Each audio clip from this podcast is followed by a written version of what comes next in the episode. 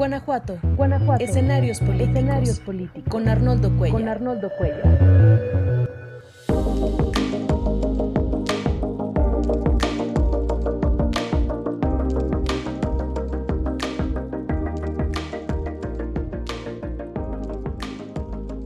Perdón. Hola, hola, ya estaba el, micro, el, micrófono desconectado. Buenas noches, soy Arnoldo Cuellar de Laboratorio de Periodismo y Opinión Pública, retomando las transmisiones, todavía con un poco de secuelas de ronquera en la voz, pero ya con muchas ganas y, mucho gusto de estar aquí con ustedes. Buenas conexiones ya, les agradezco mucho. Esta vez haremos un programa en casa, un programa con dos espléndidas reporteras del Laboratorio de Periodismo y Opinión Pública, por dos temas que se unen además en una constante que nos demuestra mucho de la, del desapego de nuestras autoridades por cumplir realmente el trabajo que los ciudadanos les han encomendado. Y voy a incorporar a Melisa Esquivias. Hola Melisa, ¿cómo estás? Reportera de Pop Lab con base en León, Guanajuato y además la encargada de esta investigación que tiene varios meses ya sobre el tema del kinder en León que le fue primero mutilado la mitad de su terreno y luego vendido a un particular por el ayuntamiento de León la pasada administración. Felisa, buenas noches. Buenas noches. Un gusto compartir hoy en, en este espacio con, con, nuestra audiencia y pues bueno, que se preparen porque vamos a... Va bueno. Gracias, Melissa. Se oyó un poco cortado, pero bueno, ahorita revisamos eso. Y Yajaira Gasca, Yajaira, ¿tienes desconectado tu micrófono? Ya. Listo. Muy bien, muchísimas gracias. Bueno, pues déjenme acomodar esto para estar mejor. Yajaira está en Guanajuato Capital, es también reportera del Laboratorio de Periodismo y Opinión Pública y con una larga trayectoria en medios de comunicación. Y bueno, aparte de que hizo esta espléndida, este trabajo de investigación sobre el ajuste del predial en Guanajuato y las razones bastante poco razonables por las cuales se aplicó el cobro del nuevo predial a partir de 2022. En una secuela, esta semana revisó lo que está pasando en el Parque Ecológico de Lorito, un predio que le fue pues comprado a la ciudad de Guanajuato, comprado a particulares con dinero del gobierno del estado en la época de Vicente Fox, cuando era gobernador, para destinarlo a un área recreativa, un pulmón, un área de reserva ecológica y de amortiguamiento para el crecimiento de la ciudad y que está en condiciones lamentables. Buenas noches, Yajaira, y gracias por acompañarme. Hola, ¿qué tal? Buenas noches. Igualmente, este, saludo a toda tu, a tu audiencia y también me da mucho gusto saludar eh, a Meli. Pues en ambos casos, en ambos casos vemos autoridades municipales actuando en contra de lo que debería ser su mandato, que es el bien público, en ambos casos administraciones del Partido de Acción Nacional, una de cuyas divisas, de cuyos mantras éticos como fuerza política siendo oposición y después cuando llegaron al gobierno era el bien público, eh, por encima de los intereses particulares, ¿no? Y estamos viendo exactamente lo contrario en ambos casos y quizá lo más, lo más emblemático porque tiene nombre y apellido de los responsables de lo que está ocurriendo es el caso del Kinder algo que a muchos puede parecerles algo muy pequeño, pues hay muchos kinders en Guanajuato, quizás tienen terrenos que no utilizan del todo por culpa de la Secretaría de Educación Pública, por supuesto, porque además tenemos un déficit de, de, la oferta educativa en preescolar, que además ya por mandato constitucional debería ser obligatoria. Pero aquí vemos la incuria, la decisión con la que se toman decisiones de, gran calibre, que como ocurre en lo pequeño puede ocurrir en lo grande.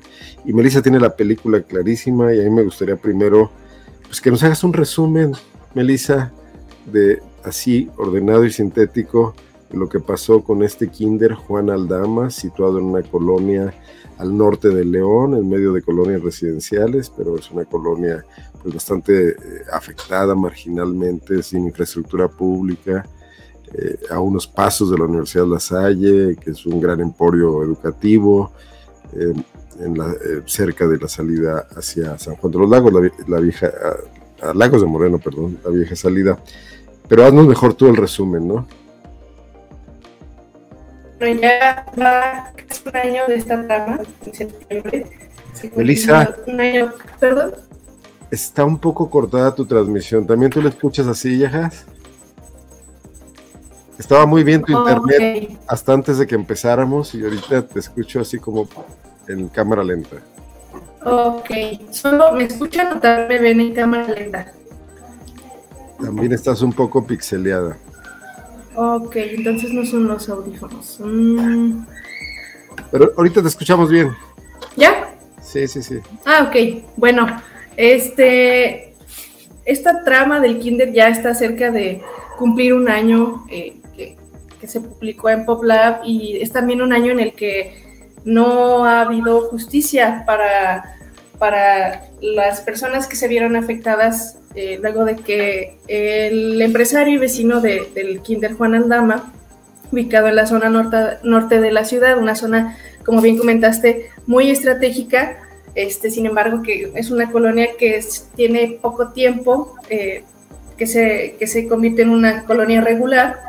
Eh, mm, se vieron afectados cuando en medio de la pandemia, con la escuela cerrada, el vecino del residencial eh, contiguo comenzó a, construir una barda pegada a su, a su domicilio y, bueno, sin ninguna explicación, los vecinos y los padres de familia pues comenzaron a, ver cómo, cómo avanzaba la obra, transcurrían los meses y la barda era cada vez más grande y lo único que ellos pudieron obtener de, de información en medio de también de la pandemia y de toda la burocracia que aún más se, se aletargó, pues fue que todo estaba eh, ya pactado, que, ese terreno tenía un nuevo dueño y que no había nada más por hacer, que él lo había comprado.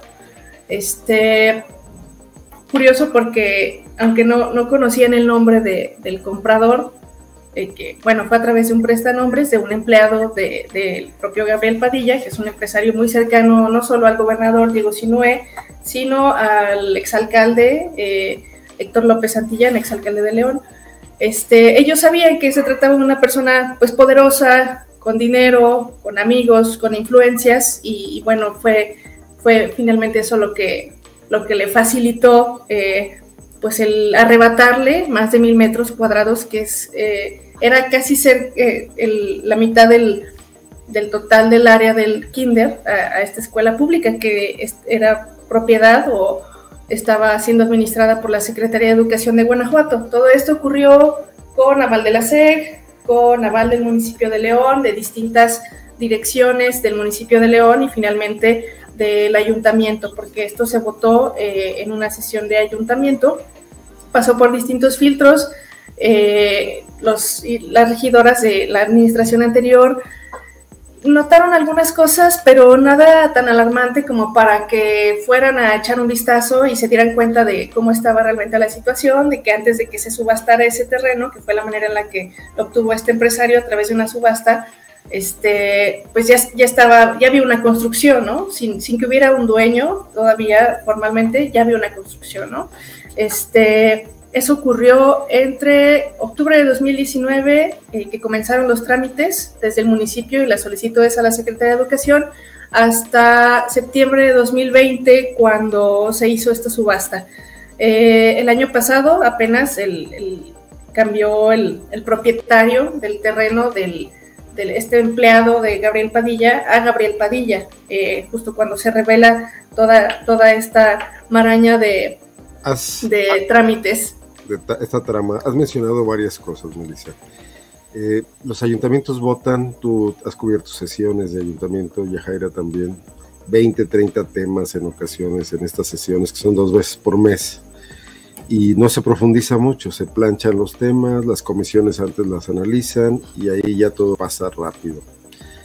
Eh, hay que decir que cuando hiciste tu reportaje, que está publicado en la página PopLab, con toda una secuela de reacciones y de hechos eh, supervinientes que vinieron ocurriendo en los meses posteriores. Eh, lograste que algunos regidores, incluso del Partido de Acción Nacional y síndicos, la síndica, eh, hay como se llama esta Leticia Villegas, reconocieran que, que, pues habían sido víctimas de un engaño, que les habían dicho que el terreno era un baldío, y que eran baldíos en riesgo. Además se acumuló ahí un número indeterminado, algunos de los cuales sí era cierto que eran baldíos, terrenos de donación en peligro de ser invadidos, que estaban como basureros, lo cual por cierto es una, es, es, una cuestión absolutamente absurda, porque si el municipio recibe áreas de donación y luego las descuida, pues eso no quiere decir que por eso las van a vender, ¿no? Hay una responsabilidad de la administración municipal de preservar esos terrenos que tienen una función, que se hacen para normar criterios de diverso tipo para que haya predios para escuelas, iglesias, mercados, de, de, jardines, etcétera, en las colonias, es una obligación. Y que estén descuidados, pues no es culpa de, los ciudadanos, es culpa del municipio, ¿no?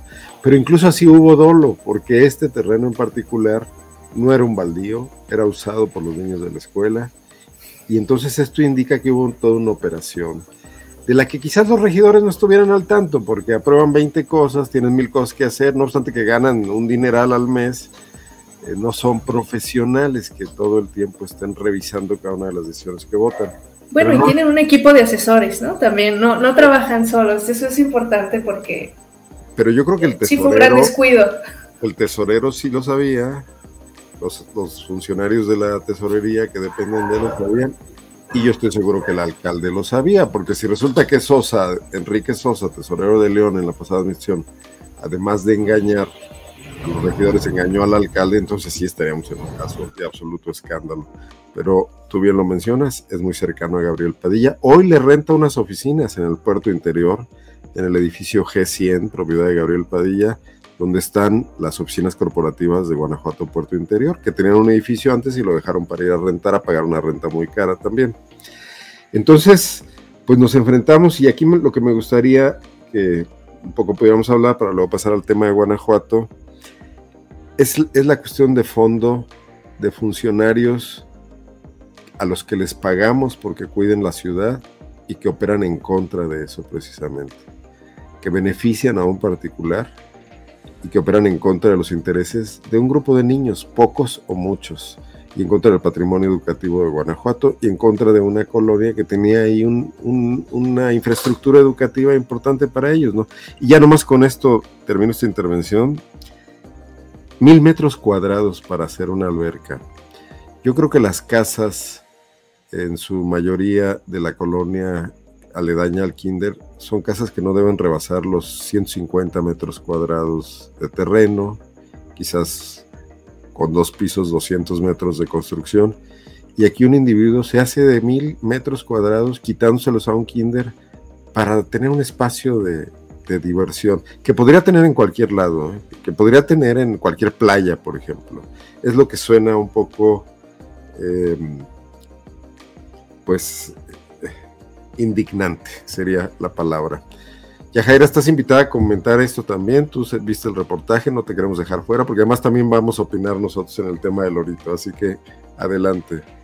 Claro, yo, yo solo podría mencionar que, que más que, eh, bueno, sí, indignante, pero hasta cierto modo eh, mucha frivolidad en esa, en esa eh, pues no sé, la forma en que se dio todo ese procedimiento para lo que al final se requería o para lo que al final se quería utilizar, que era para este, este, pues construir esta alberca que finalmente seguramente se destinaría a un, este, actividades pues de, de esparcimiento personales que ni siquiera tendrían eh, a, lo mejor posibilidad de los vecinos poder hacer uso de, de espacios. Me, me, parece que es algo este, eh, muy frívolo. Bueno, y para no quedarnos en la trama del Kinder, lo que pasó hace un año, me parecería muy interesante recuperar tu último trabajo, Melissa, que deriva de la carta enviada por el empresario Gabriel Padilla después de, que se hizo público todo esto, ofreciendo devolver el terreno del Kinder y la eh, afirmación tajante de la nueva alcaldesa que había llegado con, ahora sí con la espada desenvainada, señalando que no sería tapadera de irregularidades. Hoy vemos que han pasado aproximadamente 10 meses de que esto se dio a conocer, 10 eh, meses de que asumió ella también la, la posición de alcaldesa, y vemos que no ha pasado nada, Melissa. Sí, creo que no lo llamaría la última parte de, de la historia, creo que es la penúltima parte porque esto sigue en un limbo. La última parte creo que será cuando se determine si que, que, no se va a devolver, que la alcaldesa diga, no, no se va a devolver, o, que se finquen o no se finquen responsabilidades contra los tres funcionarios que, están siendo investigados, dos de ellas, dos de ellos por la Contraloría por faltas no graves y el ex tesorero que es muy claro que fue el, principal operador por una falta grave, este, en el Tribunal de, Justicia Administrativa luego de una impugnación ¿no? de la propia Contraloría. Este, ju justo eso es lo que, como lo, lo que en, en, esta parte del proceso de la historia es, es todavía más indignante desde mi perspectiva porque si se dan todos los elementos para determinar que ocurrió una irregularidad, un supuesto acto de corrupción y que se alargue tanto un proceso que, que, es tan claro y es tan evidente, pues hay otras cosas que también quedan muy claras, porque vemos a Enrique Sosa desde diciembre, cuando meses después de que cierra su periodo en, en el municipio de León, con un nuevo cargo en, ahora en gobierno del estado, ¿no? Cuando estaba sujeto a una investigación dentro de la Contraloría, él ya tenía un nuevo cargo en el gobierno del Estado. También el exalcalde eh, López Santillana ya tenía un nuevo cargo, ahora como director del Puerto Interior, donde Gabriel Padilla pues tiene una presencia bastante fuerte, ¿no?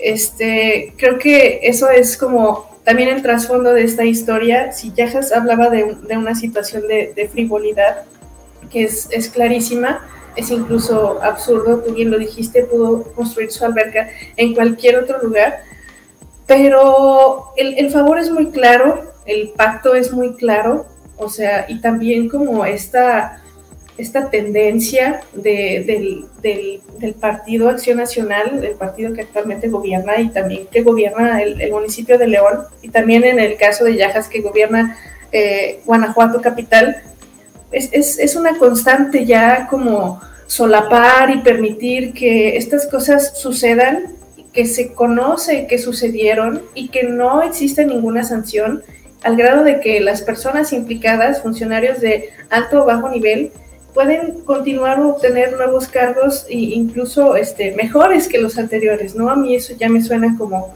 como a, un, a un intercambio, incluso a un premio.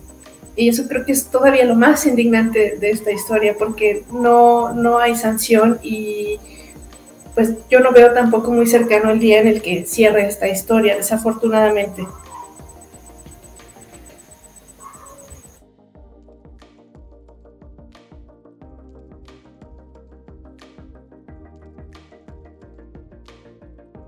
Perdón, estaba citando a José Luis Mendoza que ponía este comentario que nos vemos muy elegantes y mesurados al, solamente calificar de indignante y frívolo este hecho.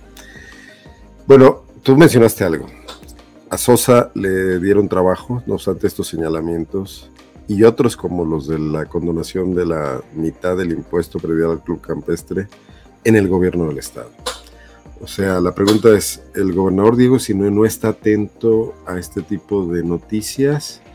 o el gobernador Diego Sinue quiso extender su manto de protección a estos funcionarios y mandar la señal de que con ellos no se metan, o no le importa lo que pase y siente que su capital político es de tal fortaleza que puede eh, hacer esto y más sin que, se, sin que se deteriore o sin que pierda ningún tipo de calificación. Eh, o está él atrás de esta situación, eh, pidió él el favor para su amigo Gabriel Padilla, quien es cercano, muy cercano al gobernador. Bueno, le renta también espacios en el, edificio G100 para una oficina que no tendría razón de ser, una oficina alterna del gobernador y del secretario de gobierno, eh, que por cierto Olivia Denis dijo que ella no iba a usar cuando llegó como secretaria de gobierno, y que le paga una renta altísima que el Estado podría ahorrarse muy bien si se usaran no solamente las oficinas del Palacio de Gobierno en Guanajuato Capital, sino tantas instalaciones a disposición del gobierno como el Fórum Cultural, como el Poliforum, como el, Centro de Convenciones de Guanajuato, etcétera. ¿Tú qué piensas, Yajaira? ¿Qué, ¿Qué, tu olfato periodístico qué te dice? Pues que, más bien no, no, no logro recordar quién, quién hablaba sobre este asunto de que parece ser que en Guanajuato hay como este pacto de, impunidad porque pues como bien dice Melia el asunto además de, de estar tan retrasado y tan, más bien no retrasado, sino este, eh, aplazado de que parece que, se realiza de forma eh, eh, deliberada. Y, también, por otro lado, las instituciones que evitaron intervenir en este asunto y que finalmente se queda pues en esta cancha de, de lo municipal para que la investigación se dé en la Contraloría, la verdad no, no recuerdo muy bien qué ocurrió en el caso de, eh, por ejemplo, estas solicitudes que se, que se hicieron para que la Auditoría Superior del Estado también investigara el asunto y pues que hiciera el, el deslinde de, eh, de, responsabilidades. Y pues también esta parte de, de la Fiscalía Anticorrupción, porque eh, yo creo que sí debió de haber llegado a esta, a esta instancia, dado todas las circunstancias que se dieron, y pues que finalmente la Fiscalía Anticorrupción eh, se note de algún modo el, trabajo que debería de, estar haciendo, mandando un mensaje, digamos, más contundente. Sí, comento rápidamente que que el, asunto fue turnado por ser considerado falta grave en la Contraloría, en el caso de Enrique Sosa, a eh, la sala especial del Tribunal eh, Estatal de Justicia Administrativa, que se supone que es la sala anticorrupción que encabeza el magistrado Arturo Lara, y que de ahí fue regresada al municipio sin, ningún tipo de sentencia eh, porque estaba muy mal hecha la investigación, o sea, de alguna manera se exoneró a Sosa.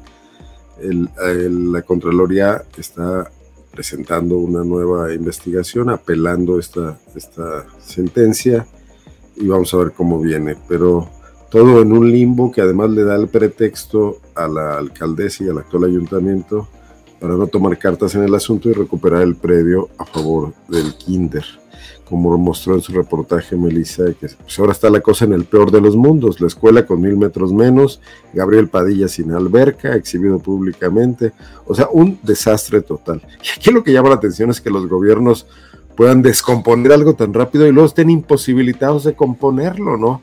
Que cuando se trata de violentar la ley y apoderarse de algo y hacerle un favor a un cuate, todo fluye rapidísimo. Y cuando se trata de reparar ese daño, todo se complica y las leyes son una lata y los tribunales no tienen manera y las jurisdicciones no operan, etcétera, etcétera, etcétera. Pacto de impunidad, como bien lo mencionas, Yajaira. Pero vamos a hablar de, Lorito y luego vamos a hablar de las momias también, porque en Guanajuato Capital también hace aire. Eh, cuéntanos cómo fue tu recorrido por esta zona tan abandonada, no, no por la gente, recibimos muchas llamadas de personas que van a correr ahí, que, dicen que bueno que publicaron esto, es un desastre lo que tenemos ahí, algo debe hacerse, pero sí por la autoridad municipal. Veía en tu reportaje que, el, director de desarrollo urbano Delgado Zárate, Juan Carlos Delgado Zárate, dice, es que la gente no le entra a arreglar el ahorita, nosotros estamos abiertos a que lo hagan. O sea, ahora todo es responsabilidad de los ciudadanos, ¿no? Platícanos, Yajaira. Eh, pues sí, eh, hicimos un recorrido en, eh, muy amplio, pues la, zona es muy amplia, algunas partes las recorrimos caminando, otras sí tuvimos que desplazarnos de otras maneras, pero este, en todo este recorrido estuvimos acompañados de personas que tienen ya muchos años trabajando este, de manera voluntaria en el, resguardo del parque y pues eh, a pesar de, del deterioro que pues que tienen las ganas de que se rescate eh, este lugar que de acuerdo con el, último plan de eh, ordenamiento territorial está considerado como zona de un área ecológica desde, desde el inicio pues porque como, como bien comentaba se remonta eh, la, compra que se hizo de, este, de toda esta área que eh, inicialmente o según las escrituras son de 140, que eran 142 eh, hectáreas y que se compró que se compró a la familia Echanove, era una parte de, la hacienda de San Matías. se, compró con, con la ayuda del gobierno del estado y se acordó que el resguardo lo tendría el municipio. Eh, a una cantidad que, eh, eh, según la escritura, fueron dos millones de pesos, pero que se establecía puntualmente la responsabilidad que tenía el municipio de garantizar pues que este lugar sirviera para la recreación de, los guanajuatenses, para que tuvieran este acercamiento con el, este, pues con, con áreas naturales y todo eso y pues hoy vemos que es, un espacio que está eh, totalmente abandonado. Hay un guardabosques, por lo que sabemos hay un guardabosques, pero para toda la extensión que tiene este lugar, pues es algo este, muy absurdo. Y eh, pues la, además del abandono y el deterioro que que se ha dado por la presencia humana, también estas invasiones que se han dado en una parte alta de, esta zona eh, eh, que, corresponden a un área de, conocida como la Venada, que es en una de las partes más altas.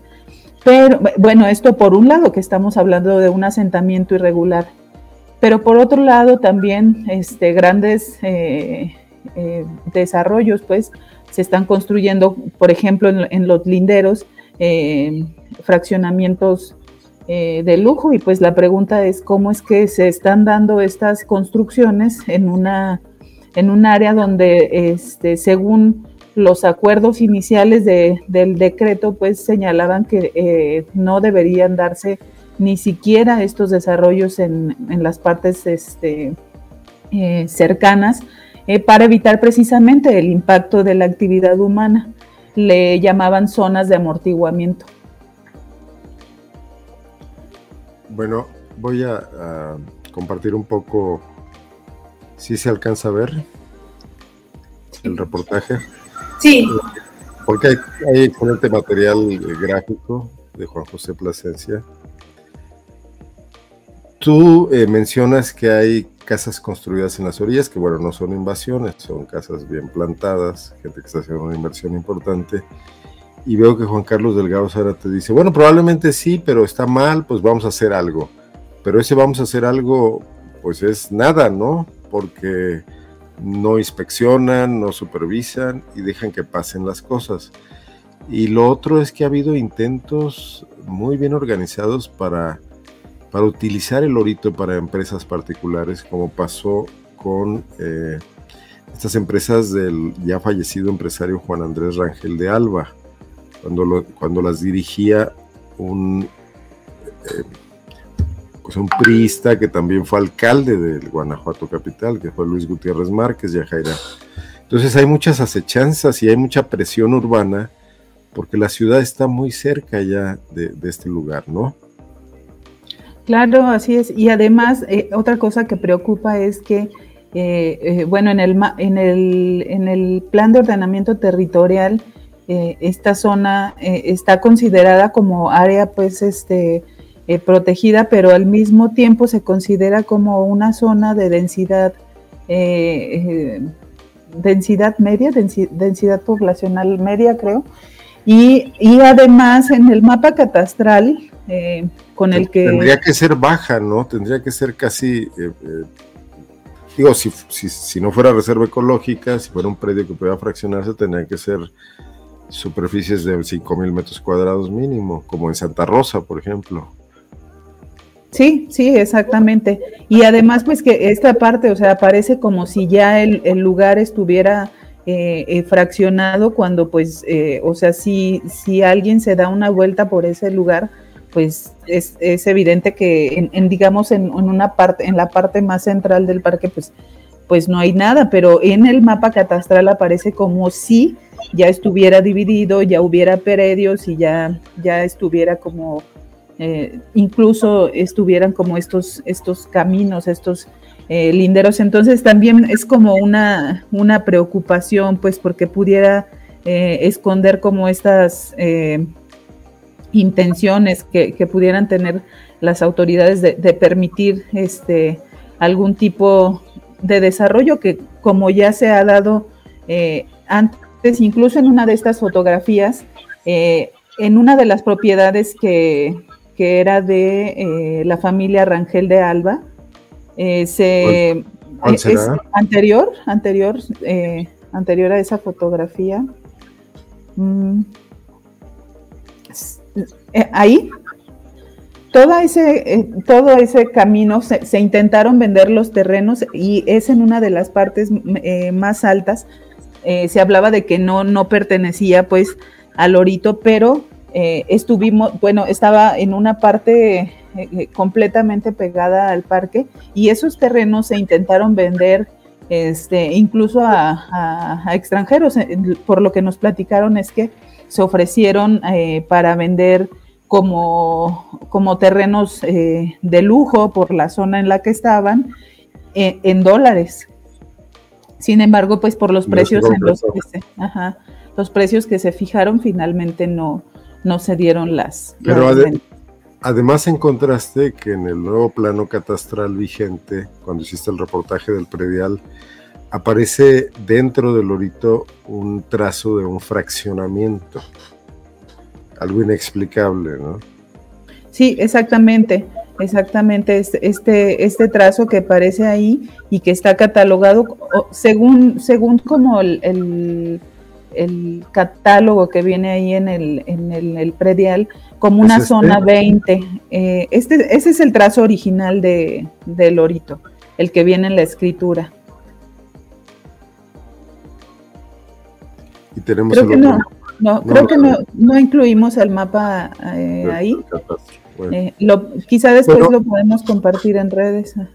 Pero vamos al, al, Bueno, esto lo pueden leer, por supuesto, quienes no lo hayan hecho en PopLab, el el tema está, está aquí en la portada, como está también el reportaje de Melissa sobre, sobre el último que es eh, la, tapadera en la que sí se convirtió la alcaldesa Alejandra Gutiérrez hasta el momento, digo, concedámosle el beneficio de la duda eh, con respecto, aquí está el terreno del kinder, regresando rápidamente, pero bueno, si quieren después hablamos de esto, los mil metros cuadrados que le fueron cercenados para ser colocados junto a la casa propiedad de Gabriel Padilla. Parece que vive alguien de su familia ahí, no él, pero es de su propiedad y el terreno que le quedó al kinder. Así estaba antes de que hiciera un, un lavado de cara para hacer esto, dejar al kinder con una barda muy bonita, su barda y algunos juegos que le deben haber costado una bicoca comparando lo que se ahorró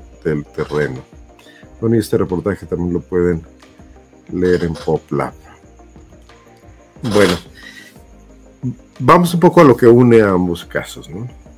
Muchos municipios quisieran, pedirían, eh, pagarían por tener un terreno como la superficie que tiene la capital del estado, que además es una ciudad complicada y difícil por su, por su conformación geográfica, por su orografía, por sus montañas, etcétera, de tener ese predio para tener ahí un pulmón.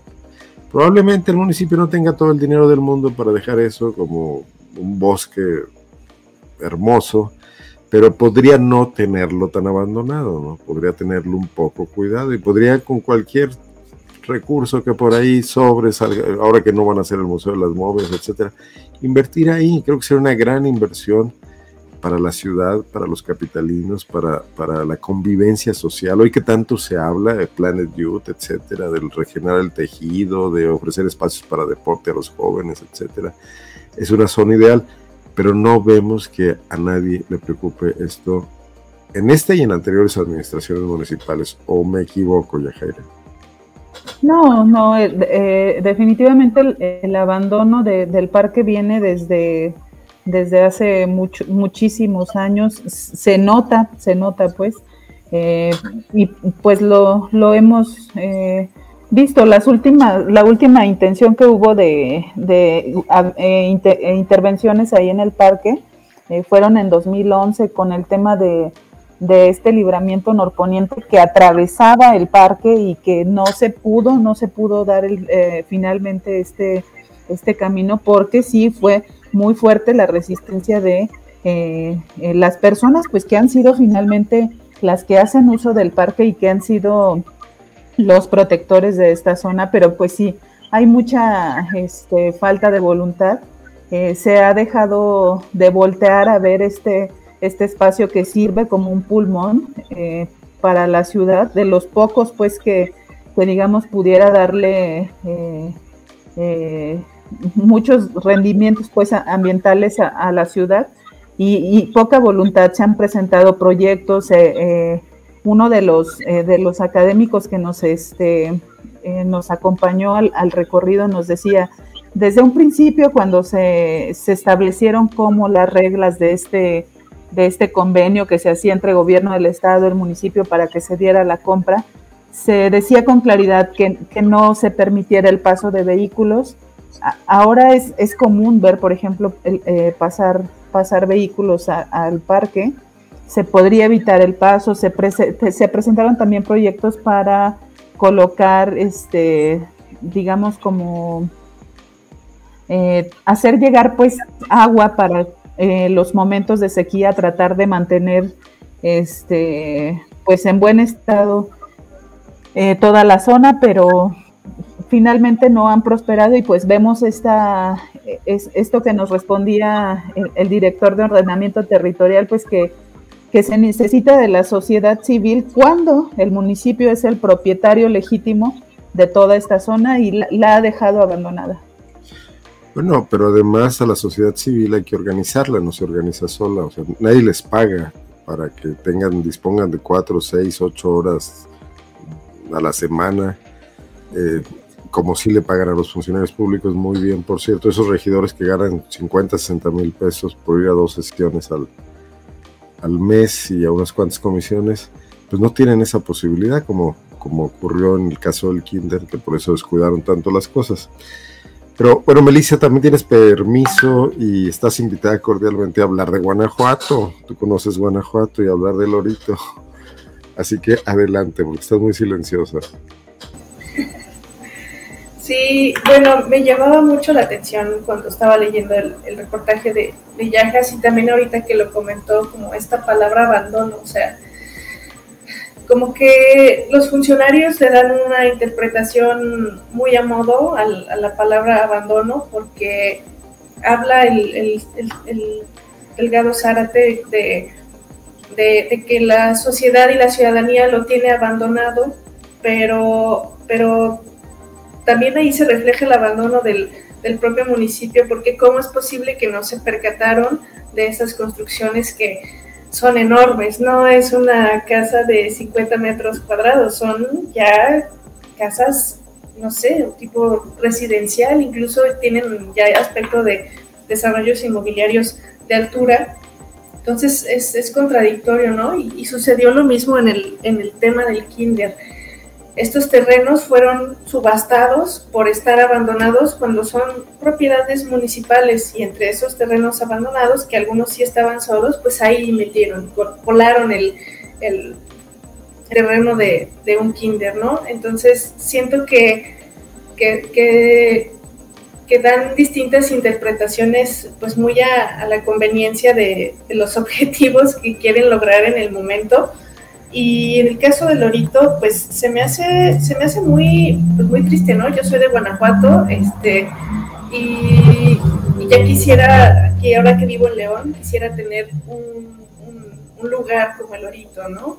Y, no sé qué, también qué perspectiva tiene el municipio de, de que el lugar está solo o está abandonado, si es un área ecológica, no es un área para que esté llena de gente haciendo fiestas, si estén transitando los coches, si esté transitando el transporte público y haya supermercados y otros. No, o sea, es, es un área protegida y debe permanecer como, como de la misma manera en la que fue obtenida, sí con supervisión y sí con cuidado de la flora y fauna del lugar, eh, con botes de basura, quizá con algún tipo de alumbrado para quienes van a hacer ejercicio por las noches, pero, pero no, no es la idea que ellos tienen de, abandono y, que luego luego busca la parte del desarrollo voraz y el desarrollo que, que, termina por, pues sí, por destruir el, la idea original que, que, que, que derivó en que el municipio adquiriera esta zona.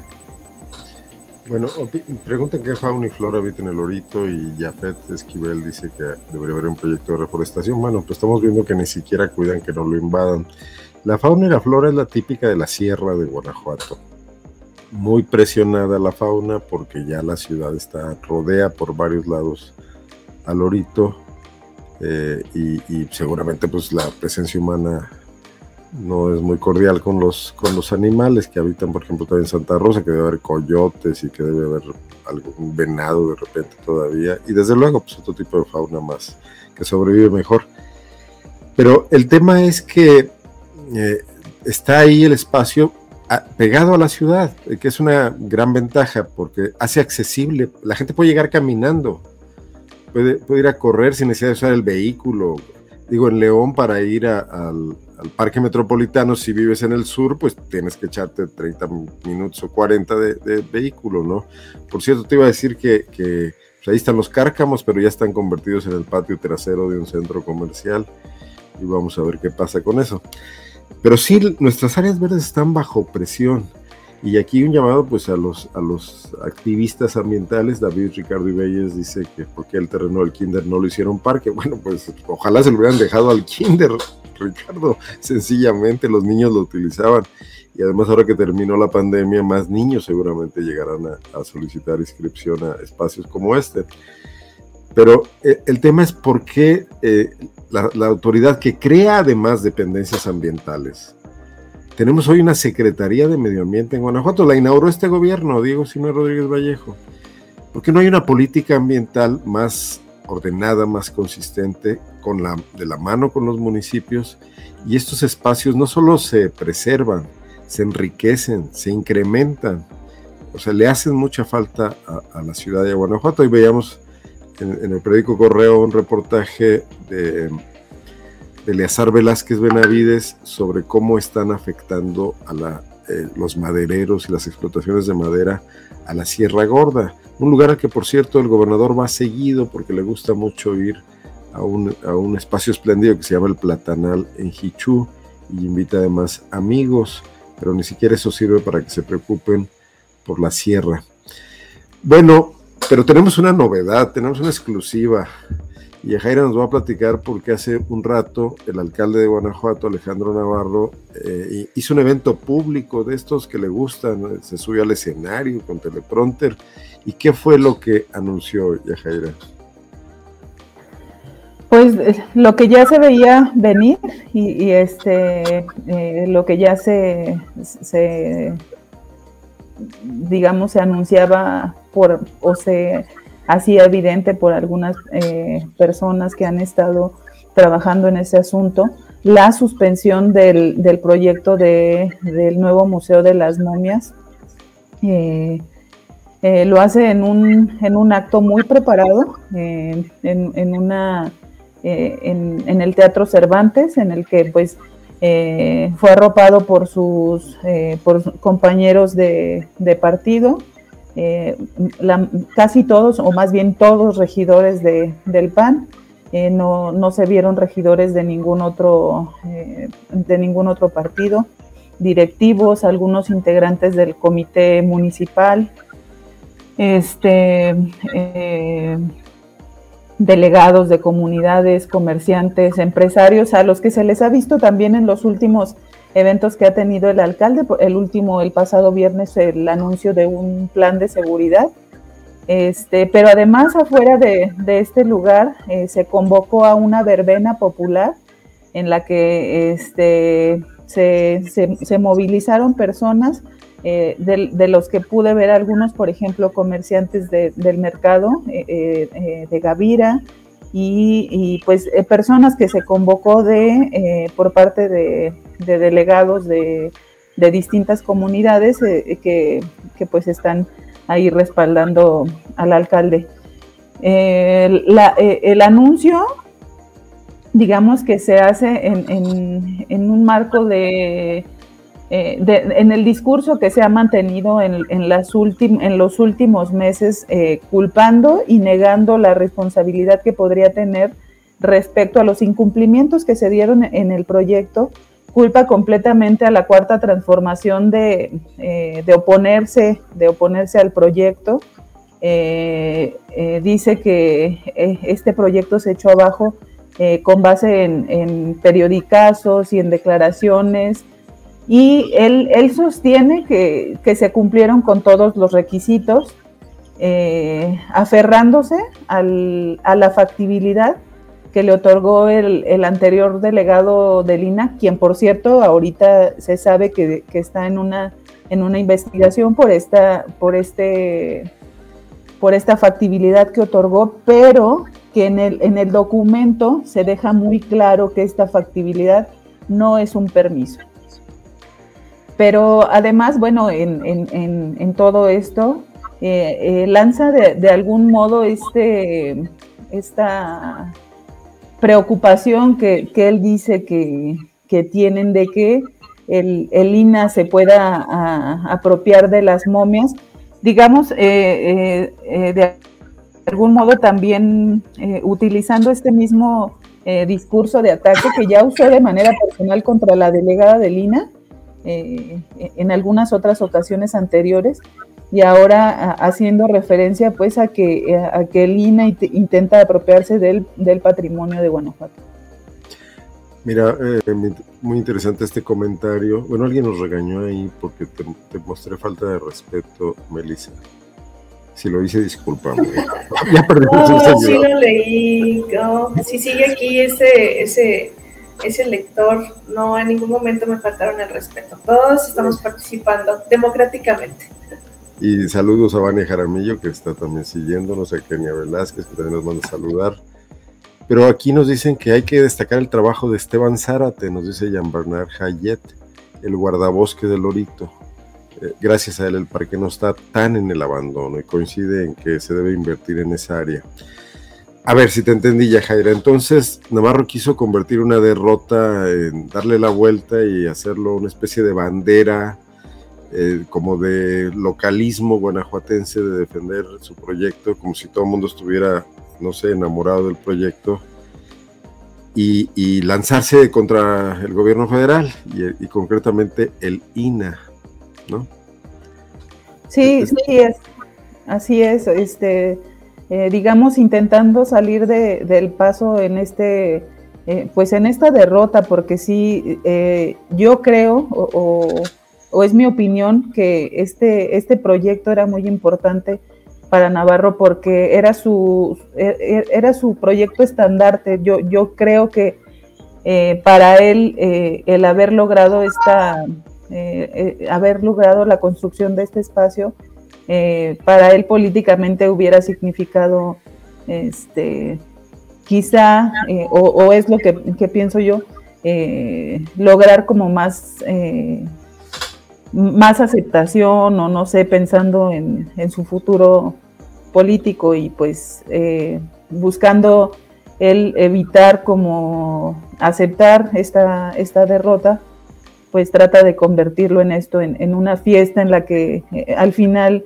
eh, dice pues que, que, no, que, no lo van a, que no lo van a permitir. E, eso sí me gustaría también este, dejarlo un poco en claro. Él no habló de la cancelación del proyecto, eh, él habló de una suspensión y que piensan dejar sobre la mesa el proyecto pensando eh, en un futuro, pensando que este, políticamente el PAN eh, pueda sobrevivir el, eh, para la próxima para la, próxima administración y pues el que, no va a sobrevivir es Navarro porque ya se religió. Y dudo que cualquier otro sucesor, incluso de su partido, quiera comprar esta aventura. Eh, en Guanajuato, ¿cómo es la reacción de la gente? Digo, esto fue un evento con acarreados, con el aparato político en torno al alcalde y el panismo, y, clientes del municipio, la clientela municipal. Pero tú crees que en los callejones, en las ciudades, esté muy afectada la gente porque no van a hacer este museo, centro comercial de las momias? No, pues al, contrario, yo creo que eh, si algo pudo mostrar este, este ejercicio de participación que, impulsa, que se impulsó desde este, desde este grupo de oposición que ha estado encabezando Paloma Robles es eh, la desaprobación que había de, las personas, o sea, más de, recuerdo, creo que más de seis mil o, creo que poco más de seis mil firmas, este, pues mostraron mucho el, rechazo que había este proyecto y creo que la gente lo eh, eh, finalmente lo celebra de algún modo porque no, digamos, con todo, además con todo este desgaste que se, que se dio entre las declaraciones y la confusión de, quién tenía la verdad o quién tiene la verdad respecto a este asunto, pues desgastó también eh, eh,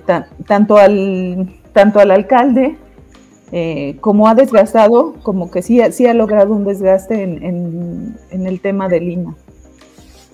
Muy bien. Tú, Melissa, como, como guanajuatense en el exilio, ¿conoces las momias? ¿Has ido alguna vez a las momias de Guanajuato?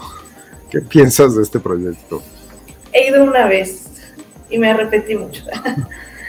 sí, bueno, eh, eh, en general las momias, eh, el hecho de que estos cuerpos sean exhibidos, me parece algo ya bastante cuestionable, ¿no? Eh, creo que durante muchos años se, ha aprovechado y se ha explotado que personas que, sí, que fueron personas, ¿no?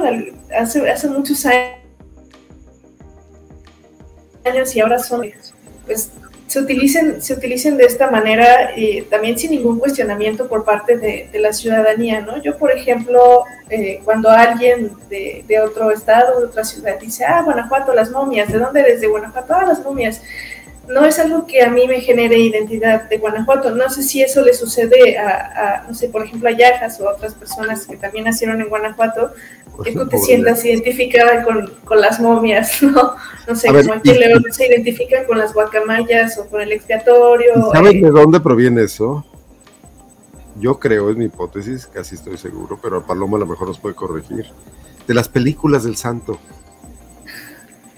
En los años 60 y 70. De ahí, de ahí, digo que era muy popular y era un cine pues, muy popular y entre los niños y los adultos y todo.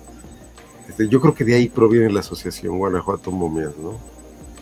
Sí, es un museo, es, no puedo llamarlo museo, es un espacio, ah, es una opinión muy personal, pero se me hace feo, ¿no? Cuando una persona me dice, oye, este, voy a ir a Guanajuato, quiero conocer las momias, no, te voy a llevar a otro lugar, pero las momias que sea el último lugar que, conozcas, no es una urgencia. Este, y, luego ya con, esta, con esta idea y con este proyecto de, Alejandro Navarro, que coincido mucho con Yajas, eh, es, su proyecto estandarte en este segundo periodo eh, como presidente municipal, este, pues ya es, muy evidente una necesidad por, por, llevarlo a cabo y también es una necesidad muy característica de este personaje, eh, porque no solo actúa y utiliza como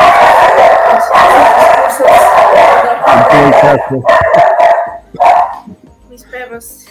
No te preocupes. Sí bueno por las momias seguramente. Eh, utiliza estos discursos como siempre con ese cinismo y, negando eh, o no aceptando su responsabilidad de que cometió algún tipo de error. Eso es eh, ya una característica de, del presidente municipal de Guanajuato este, y también para él es oportuno, pues estando en, Guanajuato, un estado panista, eh, lanzarse contra la cuarta transformación y contra el INA como los detractores de, su proyecto estrella, del proyecto que iba a levantar la economía del municipio, porque eso es lo que él piensa del proyecto y que realmente pues no es así, ¿no? Porque ni siquiera estaba encausado en ser un, un, museo realmente. Solamente tenía el nombre de museo, pero ya cuando conocías el proyecto, pues era eh, lo mínimo, la parte de, exhibición y aparte exhibiendo cuerpos de, personas eh, muertas. Y, endeudando al municipio, que es el otro tema. Además, además, ¿qué, va a pasar con eso? Grave. ¿Qué, se dijo del préstamo, Jaira? ¿Se regresa, no se regresa, se usa para otra cosa? Creo que no se puede, ¿no? No, no, no se puede usar para nada más. Eh, si quisiera otro préstamo, tendrá que, iniciar un, nuevo trámite. Eh, algo eh, también importante mencionar, habían hecho un apartado de 40 millones de pesos para poder tener la inversión completa de, lo del museo, que su, su, costo era arriba de 100 millones de pesos. Hay un apartado de 40 millones de pesos recursos propios del municipio que hoy anunció que se van a aplicar en otros proyectos pero en el anuncio no, no mencionó ninguno, ni, un, ni uno solo de los proyectos que pretenden llevar a cabo con estos recursos. Eh, eh, no, no, se habló ni siquiera a lo mejor eh, dejar entrever pues que se pudieran aplicar en, en, qué, en qué tipo de obras y bueno, son recursos que duraron este, en la caja fuerte más de medio año y pues que ahorita ahora sí que a las carreras sí eh, de forma poco planeada, yo, yo, yo creo, eh, van, a, van a o van a querer intentar aplicar en, algunas, este, en algunos proyectos, pues que también eh, de los que tenga interés el alcalde, porque además para, para todo el tema de, de obra pública, este, hay digamos que ha habido poca posibilidad de que haya opinión de, de las, eh, de los otros partidos respecto a los proyectos que se, eh, en los que se pudiera invertir o en los que se pudieran aplicar, porque hubo mucho debate, por ejemplo, para, para separar este, estos recursos, de que se, se tomaron recursos de aquí y de allá, por ejemplo, sacrificando en temas de, eh, de los servicios públicos. Y nada para el orito, por ejemplo. Exactamente. Bueno, vamos a cerrar. Tenemos ya platicando 57 minutos. Empezamos a las 9 con 1. Y me gustaría un poco regresar al origen. Más allá del tema en particular del Kinder, más allá del tema en particular del Orito o del tema del proyecto este muy desestructurado y mal gestionado de las momias, del Museo Nuevo de las Momias, ¿en dónde están situadas nuestras autoridades municipales? O sea, ¿qué le pasa en este caso al PAN? Los dos alcaldes, los tres alcaldes de los que hablamos son del PAN. Navarro, que está en su segundo periodo, López Antillana, que completó dos periodos, y Alejandra Gutiérrez, que está iniciando su administración en su primer año. ¿Qué les pasa que ya no están preocupados por lo que piensen muchos ciudadanos? No sé si todos, no sé si, pero un núcleo importante. Pero ¿qué les pasa también que ya no piensan en lo que eran ciertas eh, ciertas pulsiones muy arraigadas en el PAN, ciertos compromisos que el panismo tenía de ejercer eh, una política ética y que hoy esto está dejado totalmente de lado por el pragmatismo, por el ir por el siguiente cargo, por la popularidad, el TikTok, las redes sociales, etcétera. Ustedes, reporteras más, más jóvenes, que quizás no les ha tocado toda la descomposición política larga de estos 30 años de panismo. Digo, no todo es descomposición, se descompone últimamente, pero donde había intentos de hacer las cosas de otra manera con un Juan Carlos Romero Hicks, con un Vicente Fox, que no obstante que buscaba otro cargo, eh, removió muchas cuestiones en el Estado e innovó, eh, o con un Carlos Medina que, que perseguido por la ilegitimidad de su interinato, también se preocupó por eh, tratar de hacer algunas cosas bien, otras no tanto. También en Guanajuato Capital metió la pata con aquel tema del nuevo Guanajuato. Pero ¿cómo ven a estos políticos que a ustedes sí les toca ya observar más de cerca de estos años recientes? Voy, complicado. Suéltense, digan lo que piensan. Yo creo que mm, llegaron a un punto o están en un punto, porque no, no tengo muchos años para compararlo como era antes, este, pero llegaron a un punto en el que ya no les importa si se habla mal o se habla bien de ellos, ¿no?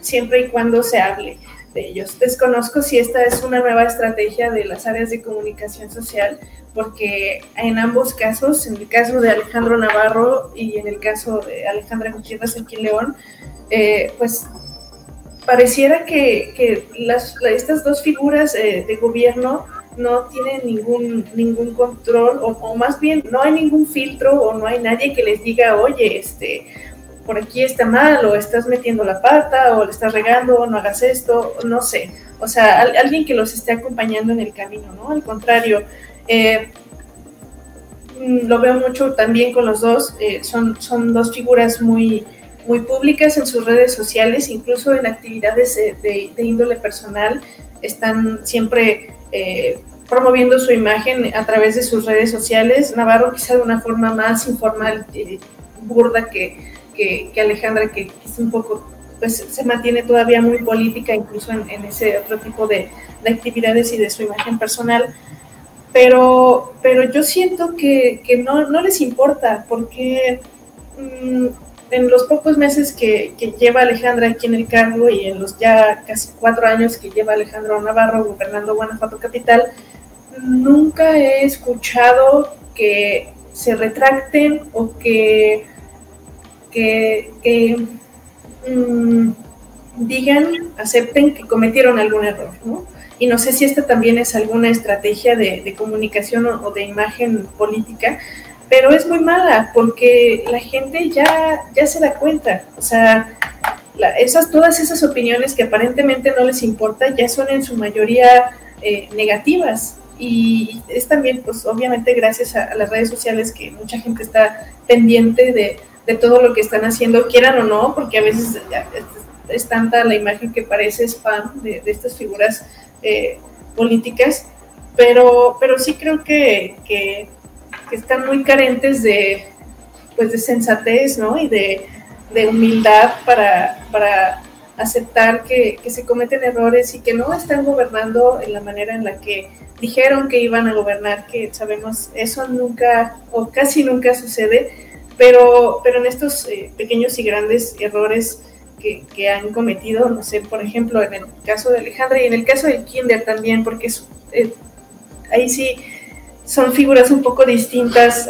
Alejandro Navarro hace un gran evento como el que ahorita nos, nos relató, relató Yajas para, para hablar de la cancelación del, bueno, no de la cancelación, sino de la postergación del Museo de las Momias y, y presenta este fracaso con bombo y platillo. Eh, pero en el, en el, caso de Alejandra Gutiérrez es un, es un mutis total, ¿no? No, no, hay, no hay ni siquiera un, un tuit, no, no hay una declaración eh, a medios, no hay absolutamente nada en, el que ella eh, acepte haber cometido un, un error o, una falta. Como cuando no, no se atrevió a dar una disculpa después de que se supo que tenía COVID y que había realizado un acto público ya con síntomas, ¿no? Esa, creo que ese, ese fue el, primer y gran error que, que, le costó ya muchísimo. Bueno, Yajaira, es todo pues, tuyo el espacio. Sí, muchas gracias. Pues eh, coincido con, con, Meli, pero también eh, yo, yo creo que hay eh, eh, un, no sé si, eh, si decirlo así, un exceso de confianza en las estrategias que, que ellos tienen, digamos, pensando en sus futuros este, políticos y electorales, porque pareciera que, que, cuando cometen estos, estos errores, que finalmente hoy los tenemos más inmediatos por todos los medios que tenemos para para, para informarnos.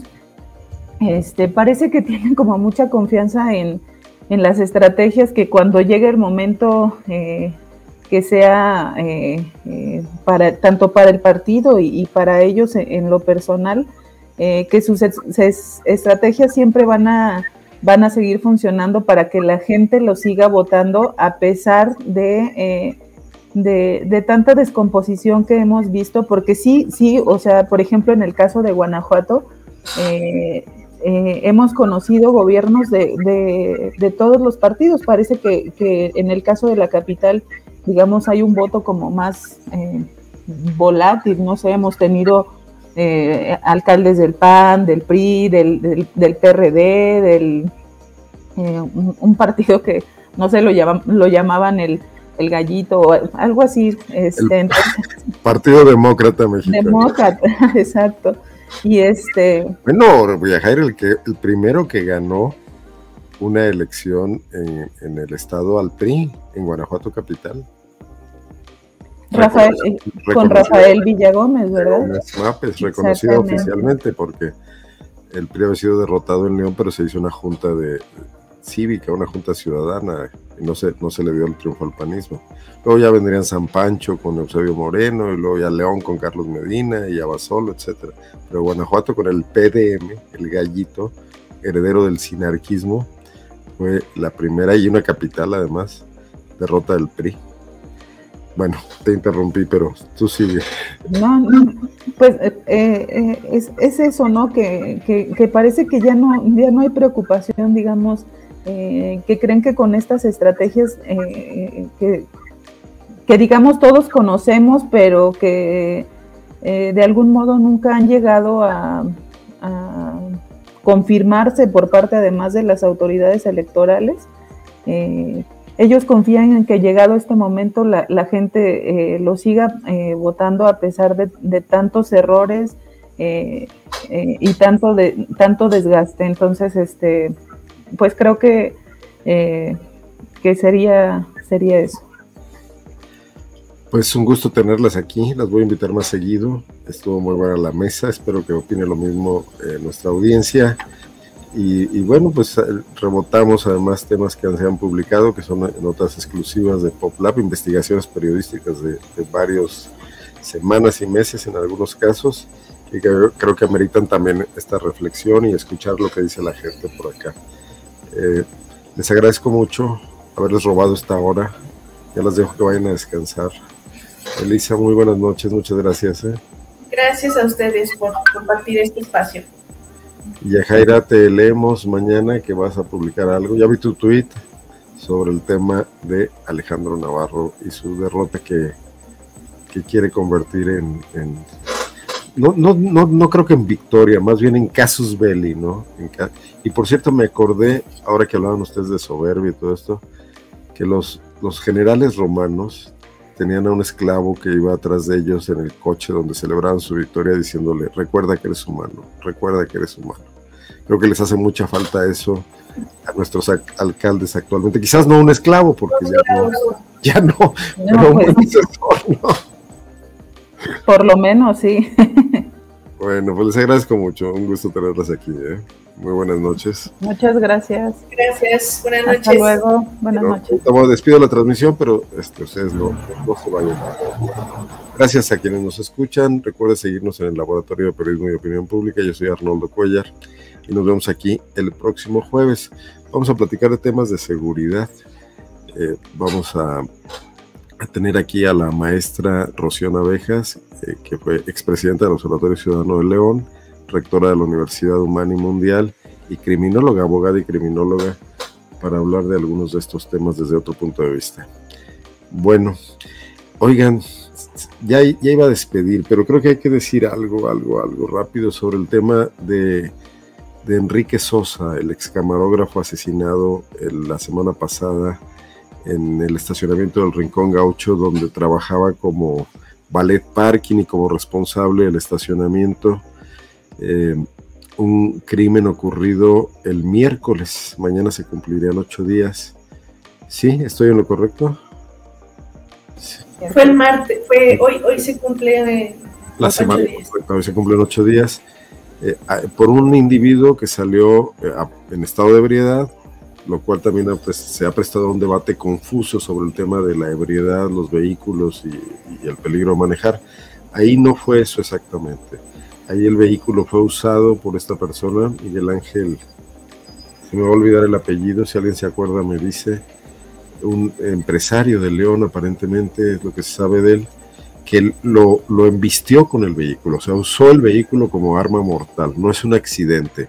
El problema del alcohol y el volante es uno y podemos estar discutir mucho sobre qué tipo de sanciones debe haber, debe haber seguramente sanciones y no debería pasar, pero aquí estamos hablando de otra cosa, estamos hablando de un asesinato eh, ocurrido, si no, no con premeditación, pero sí con alevosía y ventaja de un individuo que huyó y que en los primeros momentos su caso fue tomado por la Fiscalía, por el Ministerio Público de León, que lo atendió como accidental, como un homicidio culposo, y fue hasta que se vino una reacción, sobre todo del gremio de los periodistas que conocían a Enrique, que se reclasificó el delito homicidio doloso y que bueno, se logró esto de que el fiscal ayer recibiera a la familia.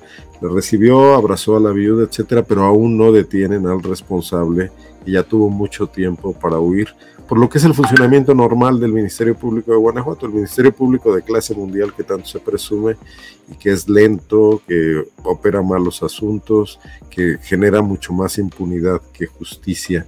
Creo que era importante mencionar esto antes de irnos y, qué bueno que no, no se me pasó. Y si ustedes quieren comentar algo, Melissa y Jaira, por favor.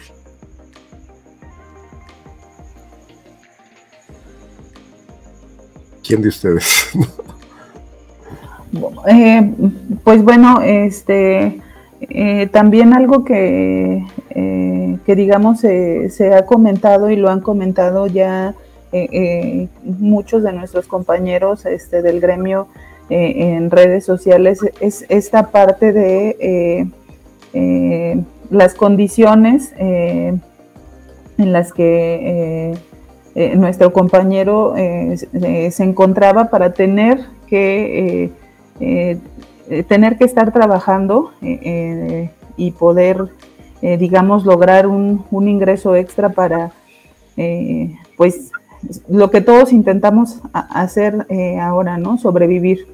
Eh, creo que eh, es algo que no, digamos, que, todos, que, muchos de nosotros coincidimos y que sí es necesario que, se diga acerca de, lo precaria que era su, su, jubilación para que pudiera tener una, una vida digna, para que pudiera él haber evitado tener que realizar estos, eh, este tipo de trabajo, que además, digamos, para una persona este, de edad, pues implicaba eh, estos riesgos, ¿no?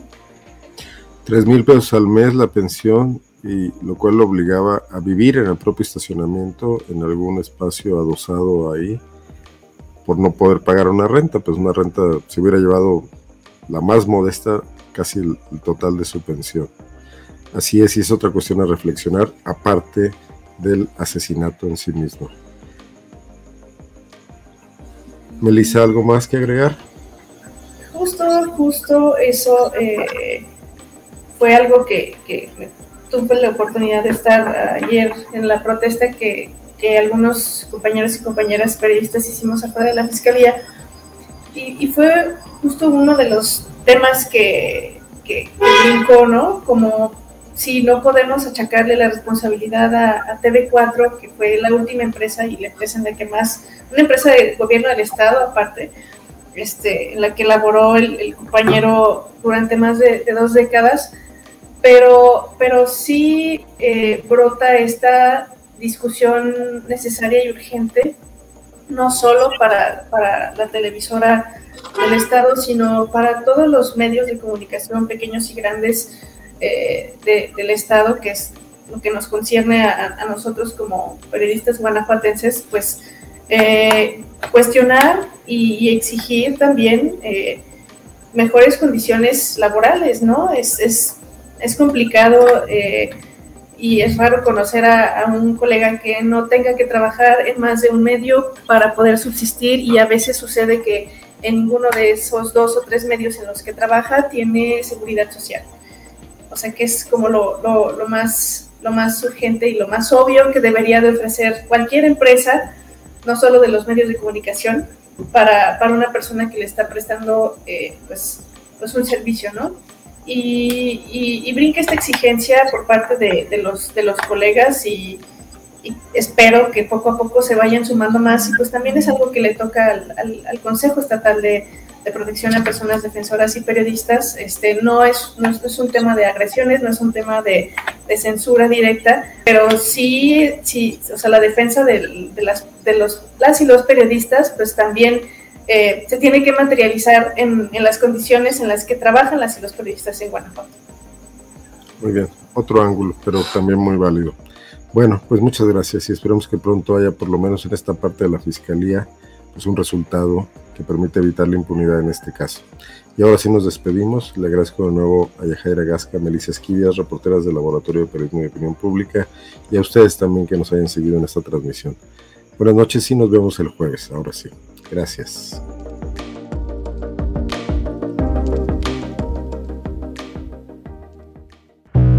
Guanajuato. Guanajuato. Escenarios políticos. Escenarios políticos. Con Arnoldo Cuellar. Con Arnoldo Cuellar.